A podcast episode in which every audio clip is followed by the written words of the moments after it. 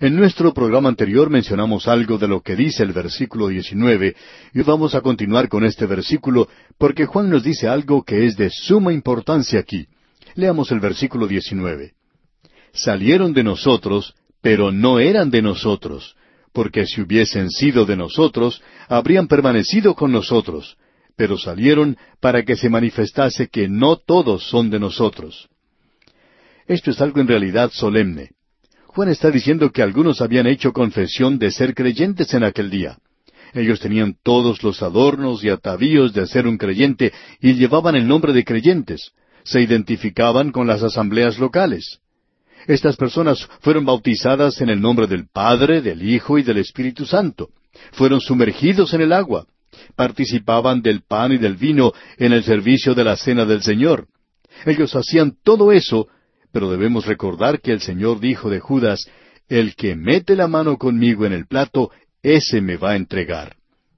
Allí mismo, en esa primera cena del Señor, se encontraba ese traidor Judas Iscariote, y él era identificado con el grupo. En el Evangelio según San Juan, capítulo seis, versículo setenta, dice el Señor Jesús, ¿No os he escogido yo a vosotros los doce, y uno de vosotros es diablo? Judas nunca fue otra cosa. Él se parecía a los apóstoles, se comportaba como uno de ellos, quizá hasta tenía el poder de hacer milagros y salía con los demás. Ellos no pudieron identificarle como una persona falsa, pero lo era. Es por eso que decimos que tenemos aquí una declaración muy solemne y muy seria. Se hace para nosotros en el presente. El Señor Jesucristo le dijo a un hombre muy religioso, tendrás que renacer. Él le dijo a Nicodemo esa noche que él vino a visitarlo, le dijo, de cierto, de cierto te digo que el que no naciere de nuevo no puede ver el reino de Dios. Juan está diciendo aquí, salieron de nosotros, pero no eran de nosotros. O sea, se parecían a los demás hermanos, pero en realidad no lo eran. Y la prueba verdadera era la palabra de Dios. Creemos que esto debería provocar que cada creyente se preguntara, y no importa quién sea, y esto nos incluye a nosotros también que estamos hablando ahora, y la pregunta es esta, ¿he enfrentado mis pecados en realidad a la luz de la cruz del Señor Jesucristo? ¿He llegado a Dios en arrepentimiento, confesando mi culpabilidad y reconociendo mi iniquidad? ¿Me he abandonado a Él y solamente a Él para mi salvación? ¿He evidenciado en mi vida el ser un alma de Dios regenerada? ¿Amo yo la palabra de Dios? ¿Quiero la palabra de Dios? ¿Es ella pan para mí? ¿Es eso comida para mí? ¿Es esto bebida para mí? ¿Amo yo a los hermanos? ¿Y amo al Señor Jesucristo? Estas son las cosas que cuentan, amigo oyente, y la palabra de Dios nos ordena particularmente acerca de esto. Creemos que es algo de suma importancia. Usted recuerda que el apóstol Pablo habla muy claramente, después de haber presentado la justificación por la fe, en palabras que no dejan lugar a dudas. Él dijo allá en su epístola a los Gálatas capítulo seis versículo quince, Porque en Cristo Jesús ni la circuncisión vale nada, ni la incircuncisión, sino una nueva creación. Uno no se puede jactar siquiera de la gracia de Dios.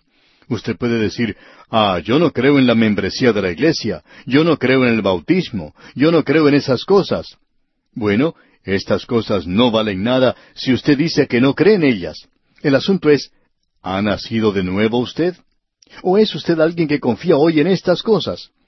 La pregunta de importancia es, ¿es usted una nueva creación en Cristo Jesús? Y usted recuerda que el apóstol Pablo cuando se dirigía a los Corintios, y algunos de ellos tenían razón de creer que quizá no eran hijos de Dios, él les dice en su segunda epístola a los Corintios capítulo trece versículo cinco, Examinaos a vosotros mismos si estáis en la fe, probaos a vosotros mismos. ¿O no os conocéis a vosotros mismos que Jesucristo está en vosotros, a menos que estéis reprobados? ¿Sabe usted realmente si es un hijo de Dios? Es muy importante que un hijo de Dios conozca estas cosas. Veamos otro versículo, esta vez en la primera epístola a los Corintios, capítulo 16, versículo 13, donde dice, Velad, estad firmes en la fe, portaos varonilmente y esforzaos.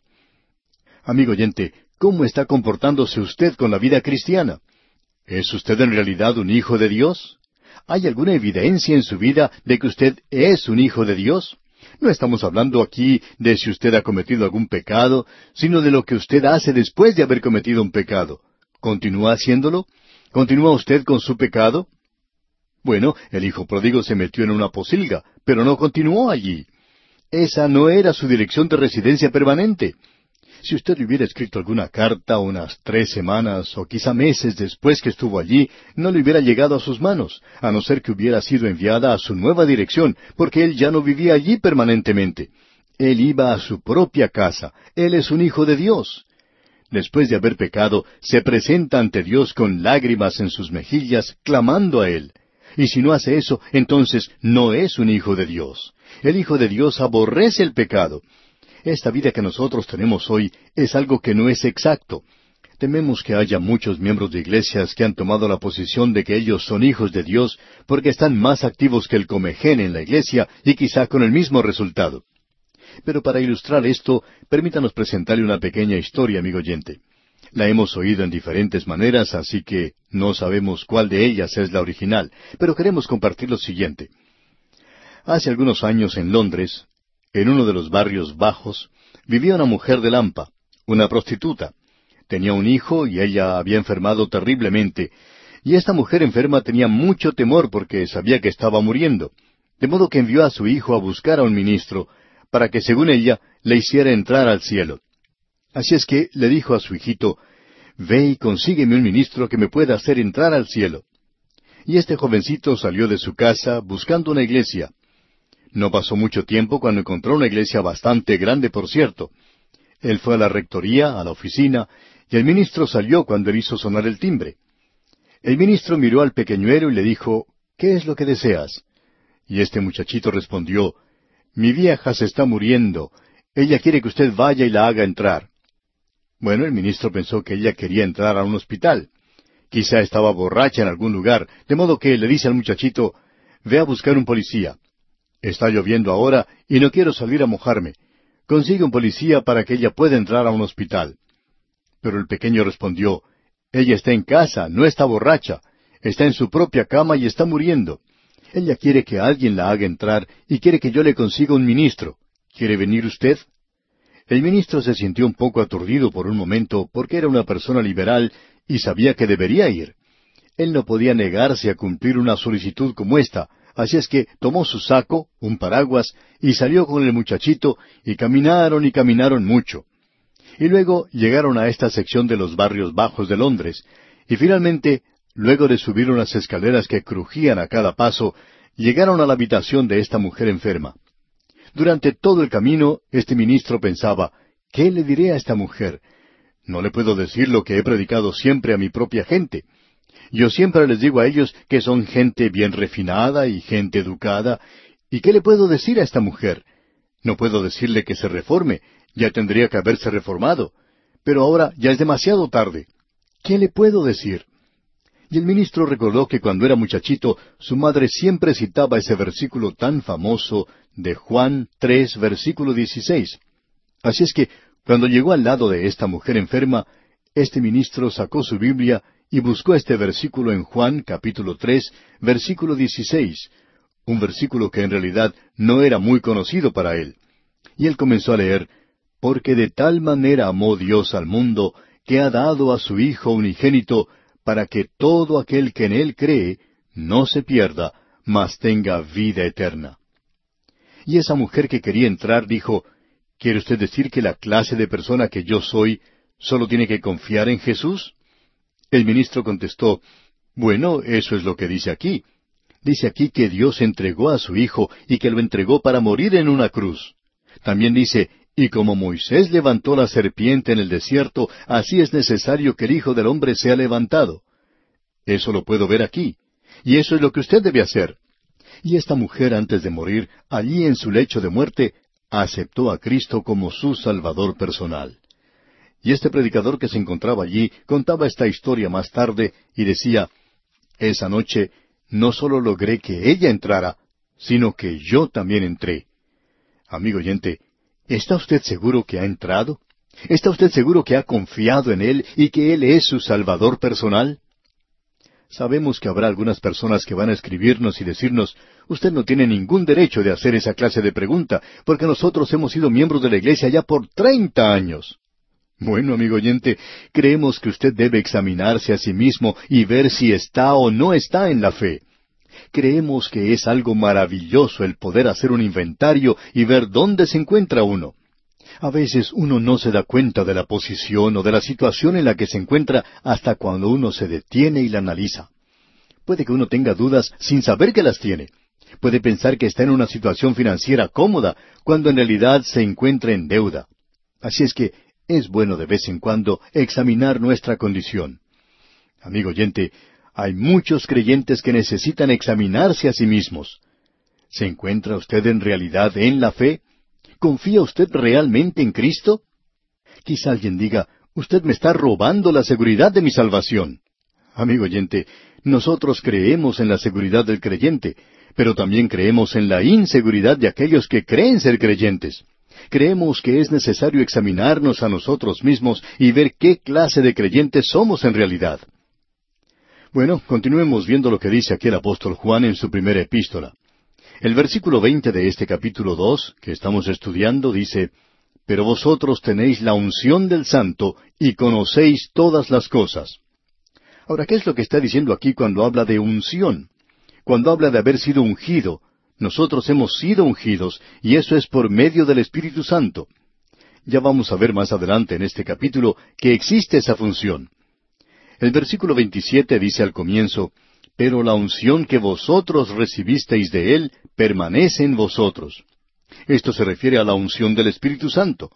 El Espíritu Santo mora en cada creyente, cada creyente verdadero, y el Espíritu Santo puede revelarles todas las cosas.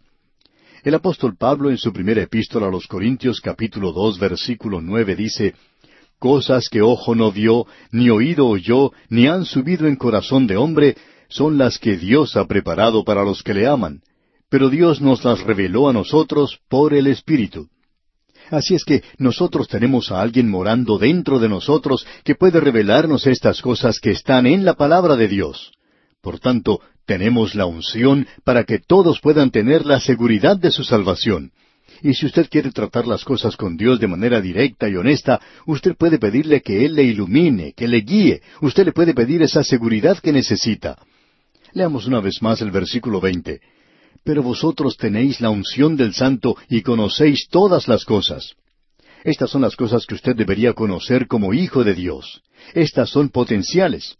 Ahora, esto no quiere decir que usted va a recibir de repente un doctorado en las cosas espirituales, sino que por el Espíritu Santo usted ha aceptado la palabra de Dios y a través de las experiencias enviadas por Dios usted tiene la posibilidad, tiene el potencial de crecer en estas cosas. Muchos de los hijos de Dios crecen en gracia y en el conocimiento de Cristo. Uno se sorprende al ver algunas personas que han crecido de manera realmente sorprendente. El autor de estos estudios bíblicos, el doctor J. Vernon McGee, cuenta que cuando él era estudiante en el seminario, en su primer año de estudios, allá en la última parte de la década de los años 1920, se le pidió que fuera a una iglesia bautista pequeña en una sección del estado de Texas en los Estados Unidos. Él dice que él fue y predicó cuatro veces ese domingo y que nunca se olvidaría de esa experiencia. Él dice, ellos me dieron treinta centavos.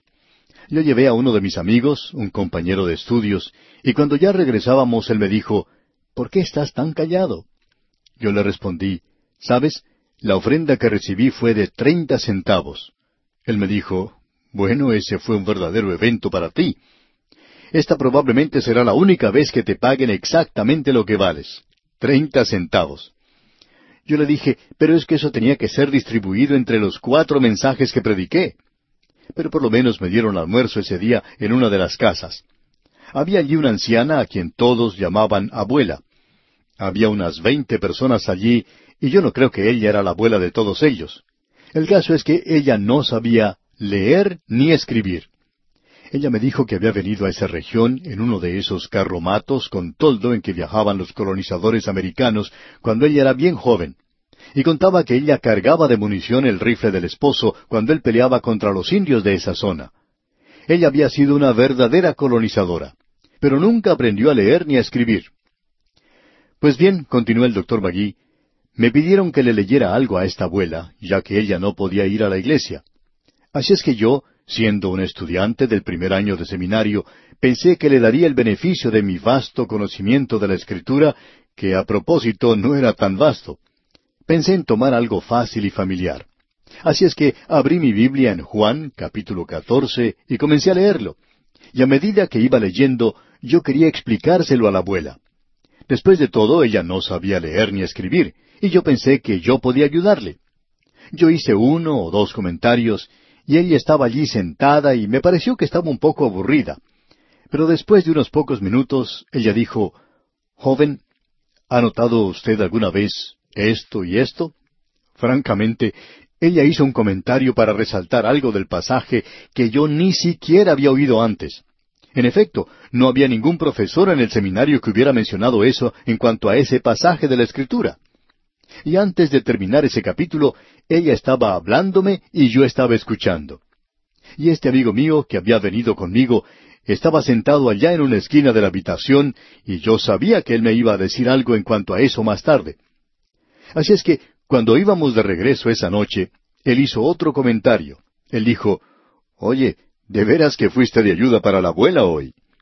Yo le respondí, ¿Dónde crees tú que esa anciana aprendió tanto sobre Juan catorce?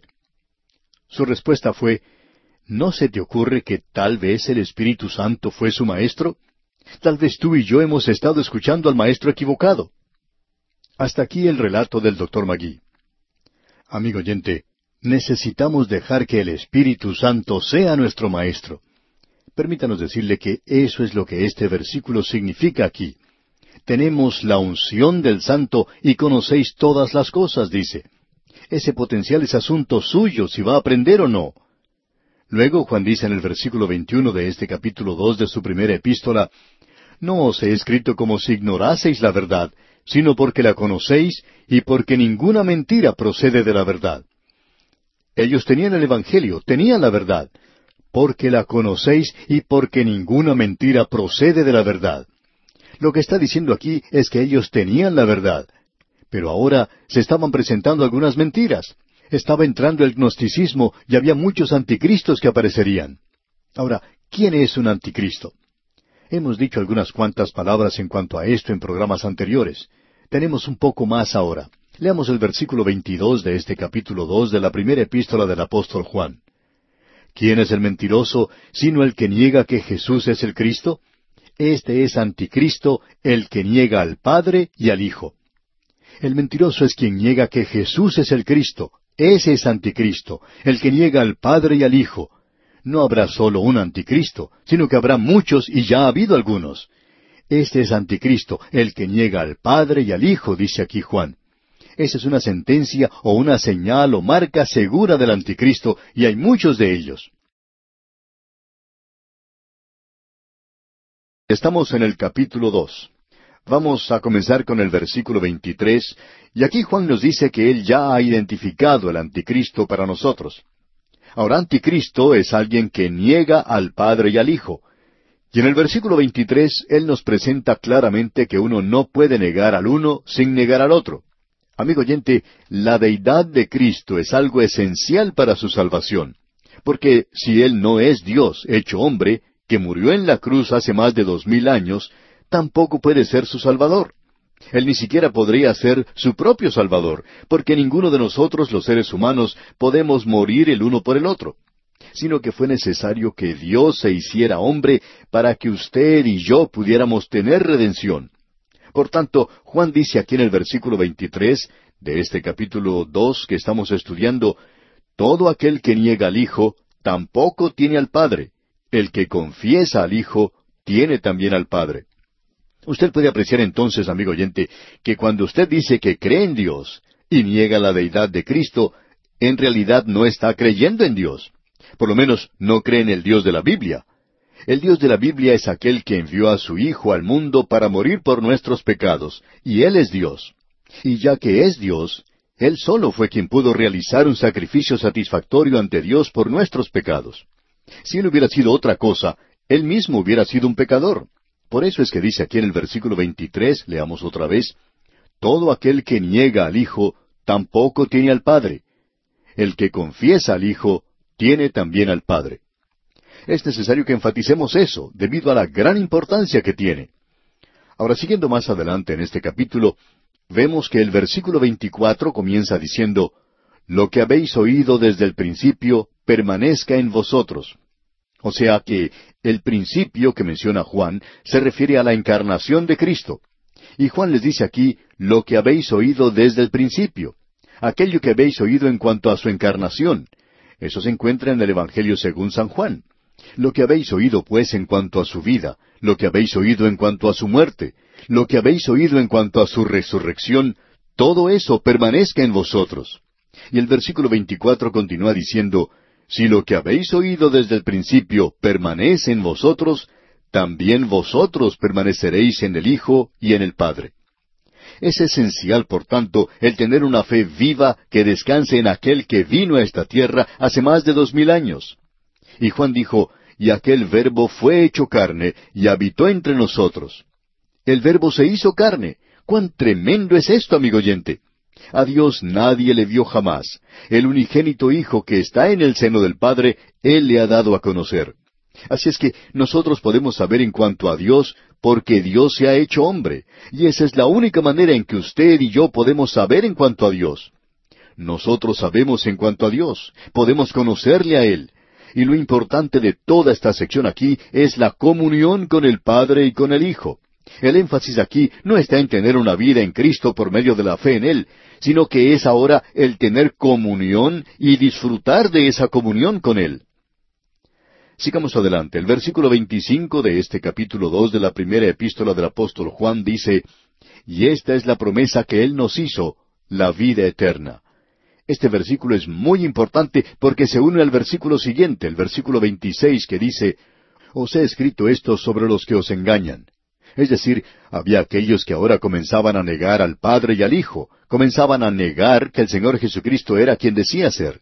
Estos eran engañadores, algunos de ellos eran profesores. Juan dice, aquello a lo cual es necesario asirse, aquello de lo cual es necesario agarrarse es esto, que Dios prometió a cada uno de nosotros vida eterna si depositamos nuestra confianza en Cristo. Y él dice, no es necesario añadir nada a eso, no es necesario aprender aquello que los gnósticos nos están enseñando. Ellos pretenden tener un conocimiento superior. Ellos sí conocían un poquito más quizá que algunas otras personas. Y tememos, amigo oyente, que en el día de hoy existe un gran peligro en esto. Hay muchas personas que están asistiendo a clases bíblicas y existe entonces el peligro de llegar a creer que uno es un super santo, superior a los demás. En cierta ocasión, una señora conversaba con su pastor. Era una creyente muy buena, por cierto, y hablaba en cuanto a esto de asistir a las clases bíblicas. Y en realidad no fue muy halagador lo que dijo. Ella estaba asistiendo a algunas clases bíblicas, que por cierto son muy buenas. Esperamos, amigo oyente, que no nos malentienda, ya que no las estamos criticando. Pero esta dama estaba adoptando una actitud de superioridad en cuanto a su esposo, como si ella supiera más de lo que él sabía y que ella era en realidad la que podía enseñarle a él. Y la verdad era que no era así. Lo que ocurría es que su esposo no podía asistir a tantas de esas clases de enseñanza bíblica de la misma manera en que ella lo podía hacer pero la actitud que ella había adoptado tenía cierto efecto en la vida del esposo. Así es que existe ese peligro, amigo oyente, el peligro del gnosticismo en el presente, de profesar el tener un conocimiento superior y quizá una experiencia superior, y entonces uno llega a ser un santo superior, uno de esos supersantos, que no hay nadie como usted en su clase. Esa es una posición muy peligrosa, porque cuando uno llega a tener un conocimiento de Cristo y comienza a crecer en la gracia y el conocimiento de Él, uno tiene la misma experiencia que tuvo Juan el Bautista. Juan el Bautista dijo, es necesario que Él crezca, pero que yo mengüe.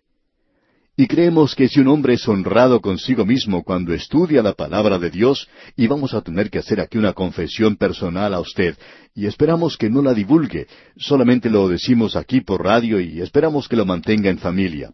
Pero una de las cosas que nos molesta un poco en nuestro estudio de la palabra de Dios es que no nos revela cuánto sabemos, sino que nos revela cuánto no sabemos y lo deplorablemente ignorantes que somos.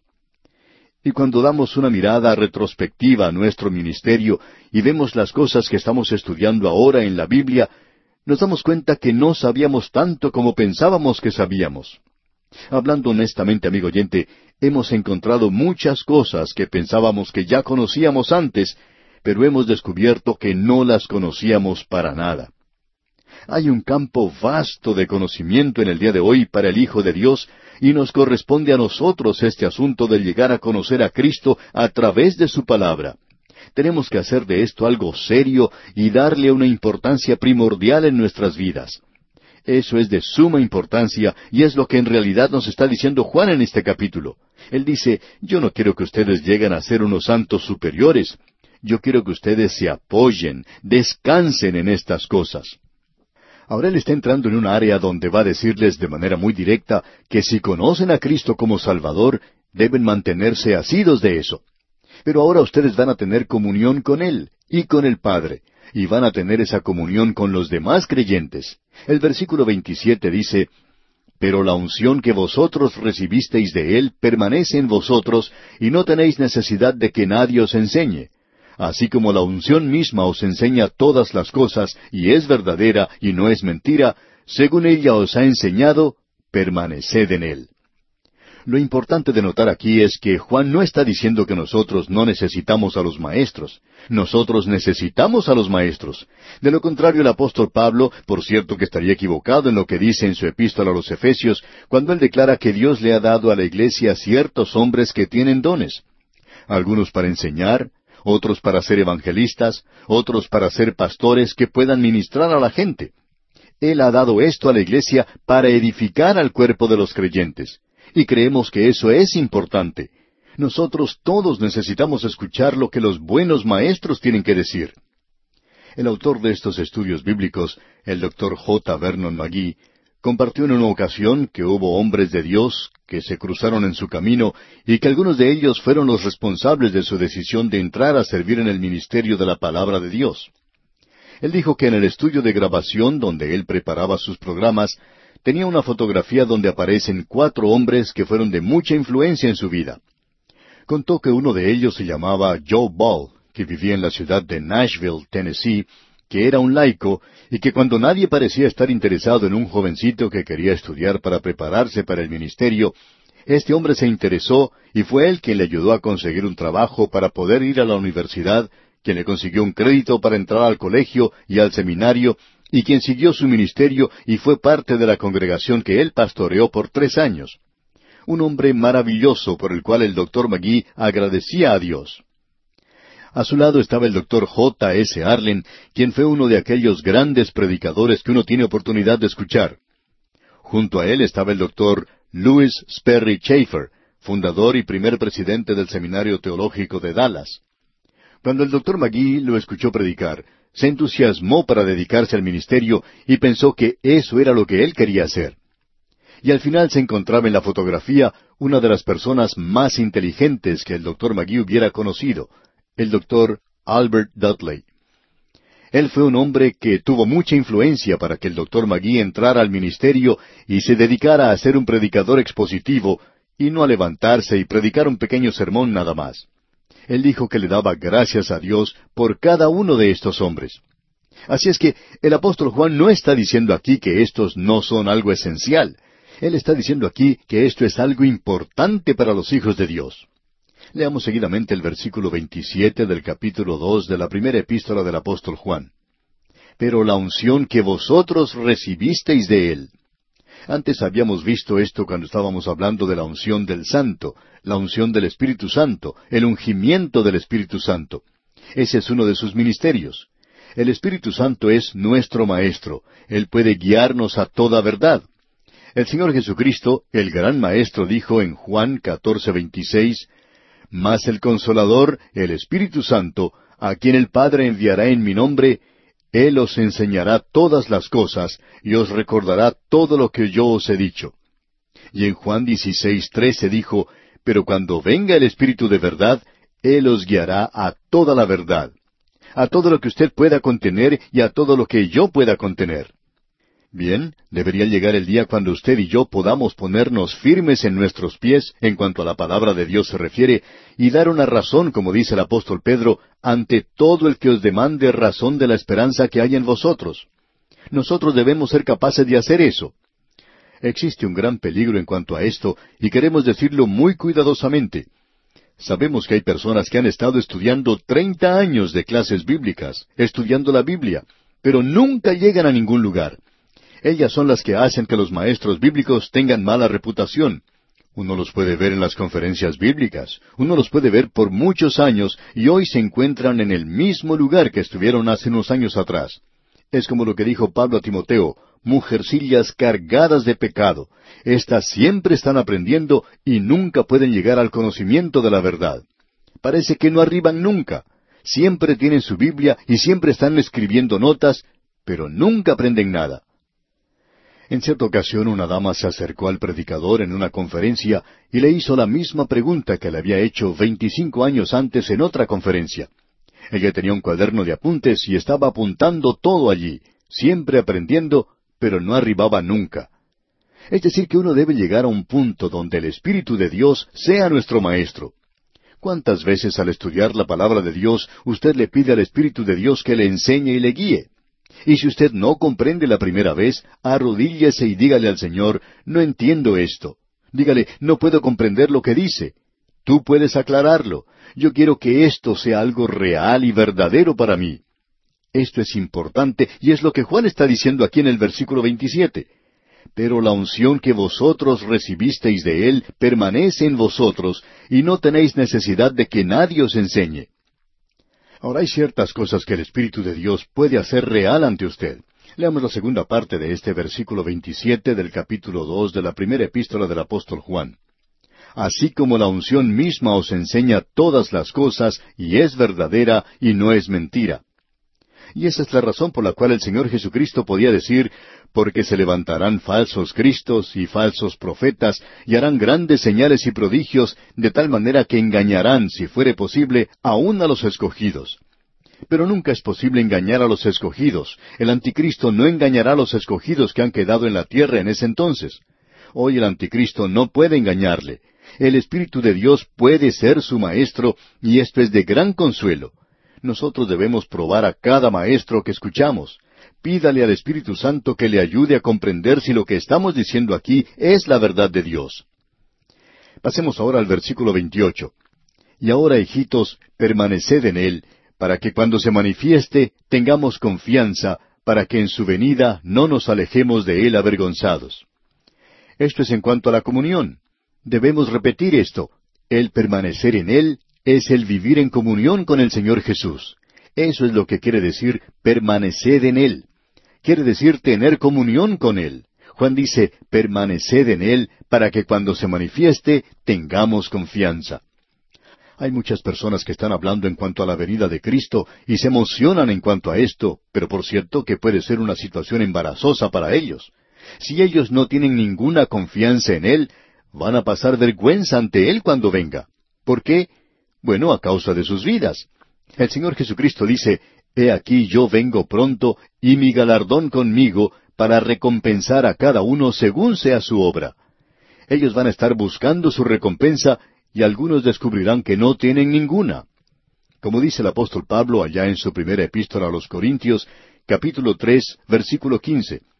Si la obra de alguno se quemare, él sufrirá pérdida, si bien él mismo será salvo, aunque así como por fuego. Algunos van a ser salvos como por fuego, sus obras serán consumidas por el fuego porque sólo han sido heno y hojarasca. Es importante tener una vida que encomiende el Evangelio, y lo que Juan dice aquí es lo mismo que había dicho Pedro, que una falsa doctrina y una falsa vida van juntas, y que una doctrina verdadera y una vida verdadera van juntas. De vez en cuando uno escucha en cuanto a algunos de los líderes de algún culto y se entera que esta persona tiene problemas porque es culpable de adulterio, porque es culpable de apoderarse del dinero que no le pertenece o de hacer esto o aquello. ¿Por qué? Porque la falsa doctrina lleva a una falsa forma de vivir, mientras que la doctrina verdadera lleva a una forma de vivir verdadera. No hay nada que pueda afectar su vida tanto como el conocimiento de que usted puede estar en la presencia de Cristo y rendir cuentas de lo que ha hecho. Cada creyente se presentará ante el tribunal de Cristo, y Pablo dice, porque es necesario que todos nosotros comparezcamos ante el tribunal de Cristo para que cada uno reciba según lo que haya hecho mientras estaba en el cuerpo, sea bueno o sea malo. Debemos recalcar que el asunto de la salvación ya está arreglado, porque nosotros todavía estamos en su presencia como sus hijos, y no es asunto de si estamos salvos o perdidos, sino que es asunto de si vamos a recibir o no una recompensa, si vamos a recibir o no reconocimiento. Habrá algunos que no van a recibir ni recompensa ni reconocimiento. Pablo dice, conociendo pues el temor del Señor, persuadimos a los hombres el rapto de la iglesia no va a ser un evento muy emocionante para muchos creyentes a causa de la clase de vida que han vivido aquí. El versículo 29 dice, Si sabéis que Él es justo, sabed también que todo el que hace justicia es nacido de Él. Y esa es la prueba final. Esta es la prueba que se hace para saber si algo es genuino o no. Y el resultado es exacto cada vez que se aplique. La palabra de Dios es la prueba verdadera. En efecto, lo que Juan está diciendo es que los hijos de Dios se parecen al Padre. Ellos salen como su Padre. Si no salen como su Padre, es porque no son hijos del Padre. Es así de sencillo. Quisiéramos dar una mirada retrospectiva al capítulo dos, el cual acabamos de concluir, ya que este es uno de los grandes capítulos de la Biblia. Cierto estudiante de seminario preguntó en cierta ocasión cuáles eran, según nuestra opinión, los diez capítulos más grandes de la Biblia. Bueno, la verdad es que no se puede contestar mencionando específicamente diez capítulos, porque habrá algunos que se quedan por fuera, si uno solo escoge diez. Sería prácticamente imposible elegir los diez capítulos mejores, porque cuando uno lee a través de la Biblia, parecería que cada capítulo llega a ser el mejor capítulo. Y en esto debemos incluir al capítulo dos de la primera epístola del apóstol Juan, porque este es uno de los grandes capítulos de la Biblia. Pero hay tantos otros que uno en realidad no los puede limitar solamente a diez. Ahora, lo importante de ver en este capítulo es que Dios es amor. Él nos presentó al mismo comienzo con claridad que nosotros podemos saber que somos hijos de Dios, que nosotros podemos tener comunión con Él, a pesar del hecho de que somos débiles, frágiles, vacilantes, de que somos niños que podemos tropezar y caer. Aún así, podemos tener comunión con Él, porque Jesucristo, el Hijo de Dios, continúa limpiándonos de todo pecado. Tenemos un abogado para con el Padre y Él está de nuestro lado. Luego dijimos al principio del capítulo dos, en el versículo tres, que Dios es amor. Y este es el corazón mismo de esta epístola. Y se menciona unas treinta y tres veces, y es muy importante que notemos eso. Ahora podríamos dividirlo de la siguiente manera. ¿Cómo los hijitos pueden tener comunión los unos con los otros? Y eso es algo muy importante. Y es andando en amor.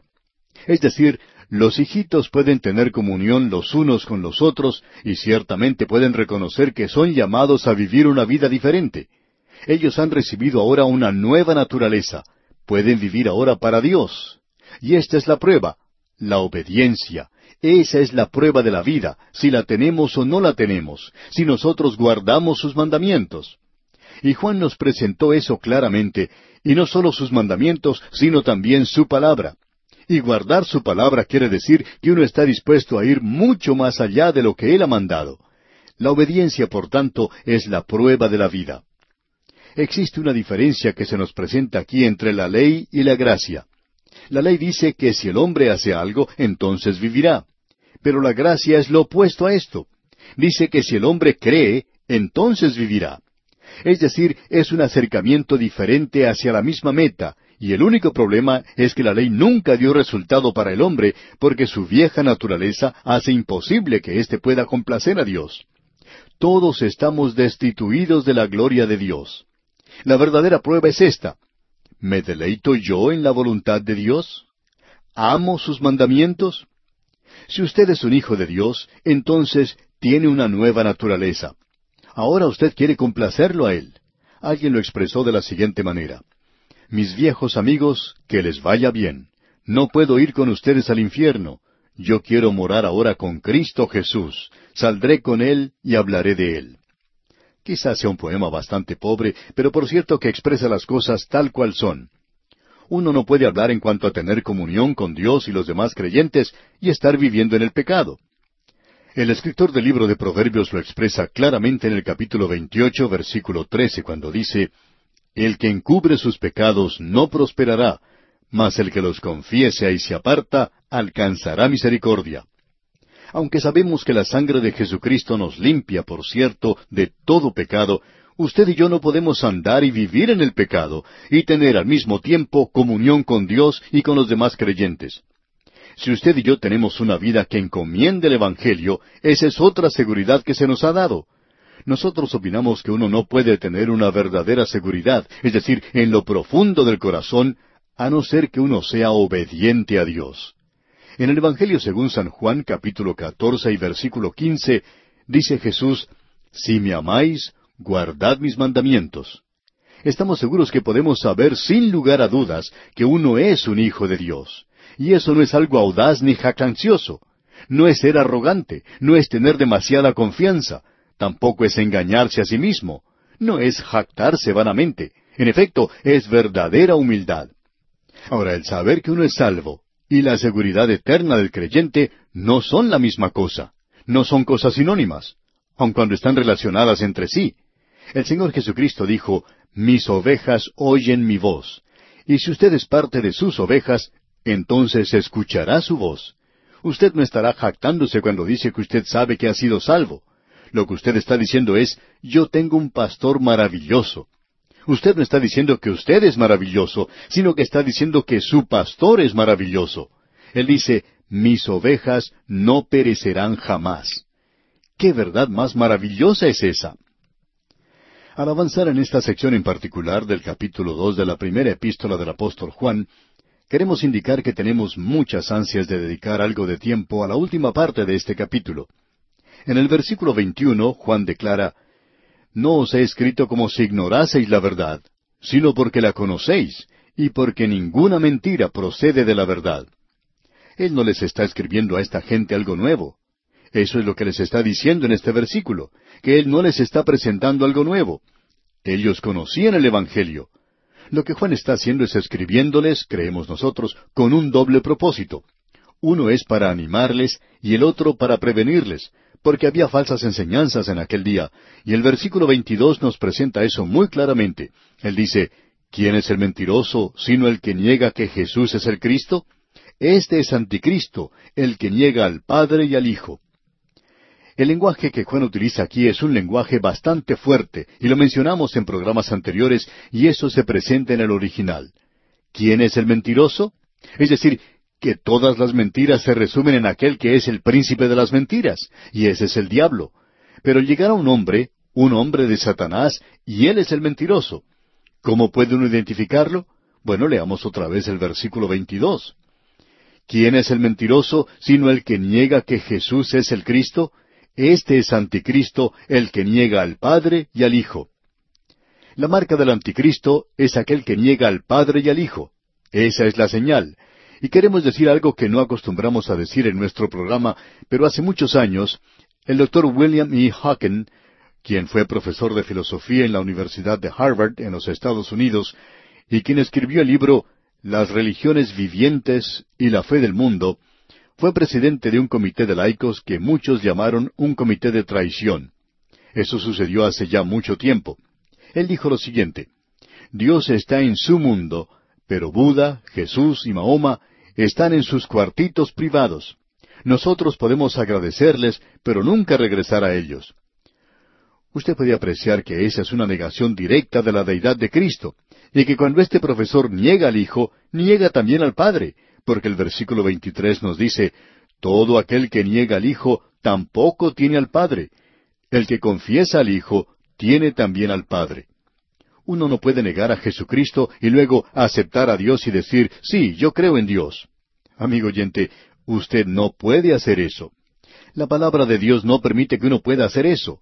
Y esa es la razón por la cual nosotros no hacemos muchas declaraciones en cuanto a hombres del pasado. en cierta gran iglesia se publicó la siguiente noticia. Quien quiera que usted sea y está adorando aquí, cualquiera que sea su fe en la cual usted ha nacido, cualquiera que sea el credo que usted profesa, si usted entra a este santuario para buscar a Dios en el cual usted cree, o rededicar su vida al Dios que usted cree, es usted bienvenido. Y luego continúa diciendo muchas cosas en cuanto a la paz y a la paternidad de Dios. Esto es suficiente como para causarle náuseas a uno, así que no queremos saber más. Quizá parezca algo muy florido y dulce, que apela al hombre natural, pero esto es lo que quiere señalar Juan. Juan dice que tenemos que tener cuidado con esto. Él dice que este es el anticristo, que es un mentiroso. Y aquel que niega al Señor Jesucristo es un anticristo que niega al Padre y al Hijo. Cuando usted niega a uno, está negando al otro, y Él lo presenta aquí muy claramente. Vamos a hablar más adelante en cuanto al anticristo, porque hay dos referencias más en cuanto a Él en este libro de Juan. Debemos decir que Juan es el único que usa este término anticristo. Y Juan en el versículo 24 nos dice lo siguiente, lo que habéis oído desde el principio permanezca en vosotros.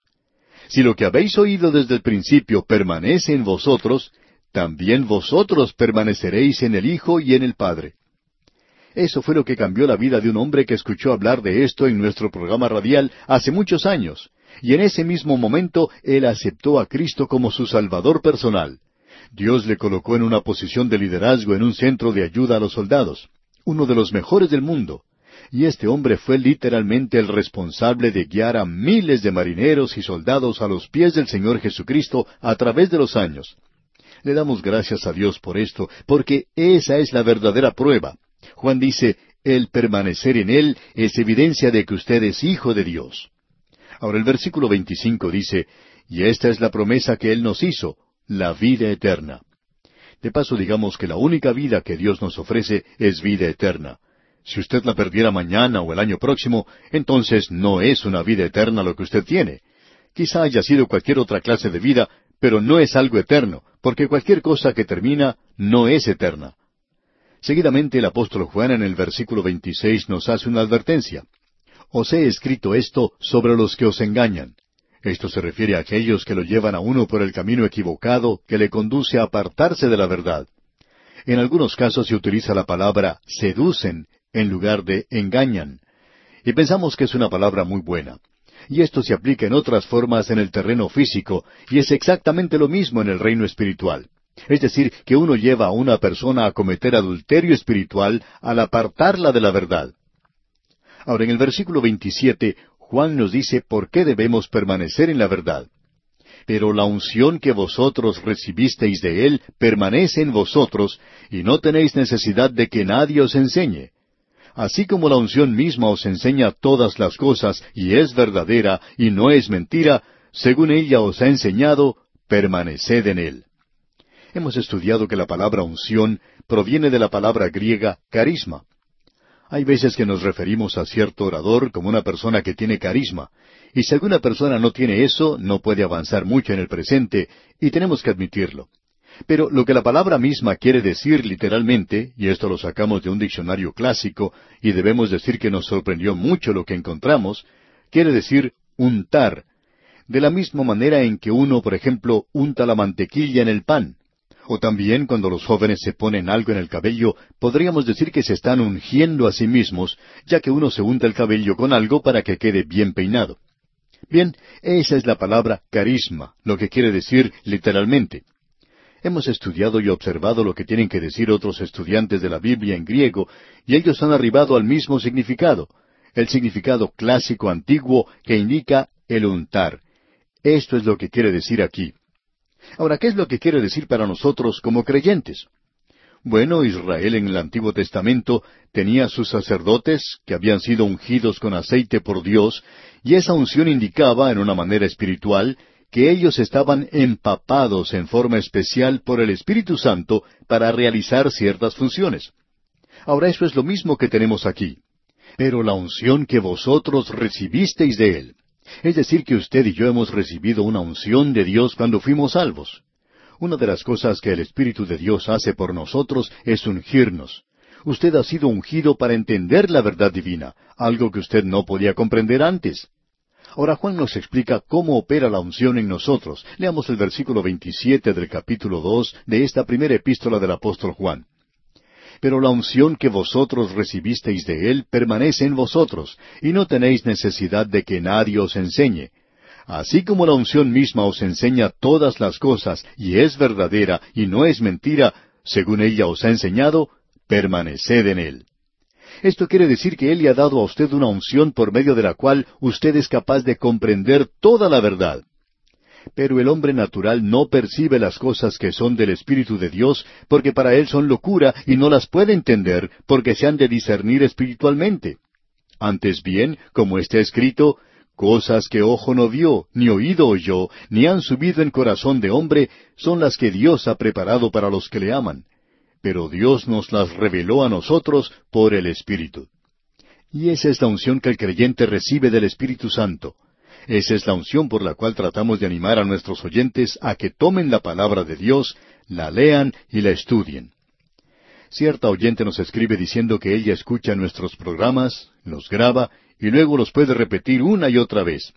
Ella lee los pasajes y de pronto sus ojos son abiertos, y ella puede percibir al Señor Jesucristo de una manera nueva. ¿Qué es lo que ha sucedido?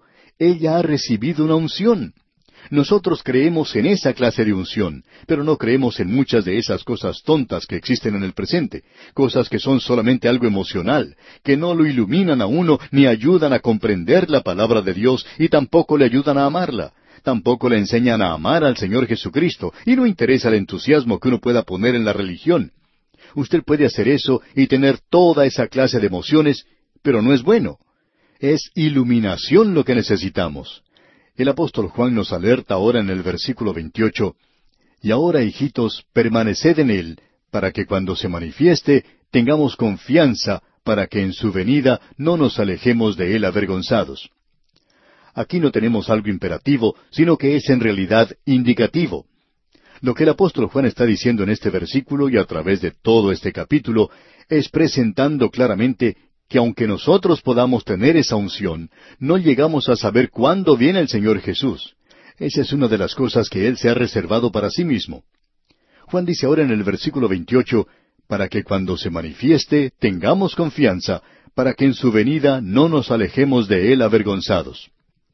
Creemos que los creyentes deben vivir a la luz de la inminente venida de Cristo.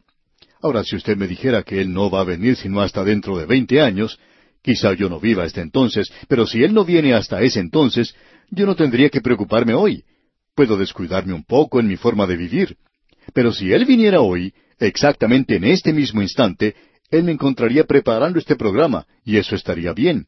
Espero que Él venga en un momento así, pero yo no sé cuándo es que Él va a venir y Él puede venir cuando yo esté pensando mal de algún vecino o de algún amigo o esté disgustado con alguien. Y si el Señor viniera en ese momento, yo podría avergonzarme a su venida. Así es que usted y yo debemos vivir todo el tiempo a la luz de su inminente regreso. Siguiendo adelante, Juan nos dice aquí en el versículo 29, Si sabéis que Él es justo, sabed también que todo el que hace justicia es nacido de Él. Es decir, que los hijos de Dios se parecen al Padre. Ellos hacen lo mismo que el Padre. Y si no hacen lo mismo que el Padre, entonces no son los hijos del Padre. Es así de sencillo. Ahora hemos hecho este repaso de este capítulo dos porque creemos que es un gran capítulo. Y ahora vamos a entrar al capítulo tres. Y al entrar a este capítulo tres entramos a una nueva sección. Aquí tenemos el amor del Padre para sus hijos en los primeros tres versículos.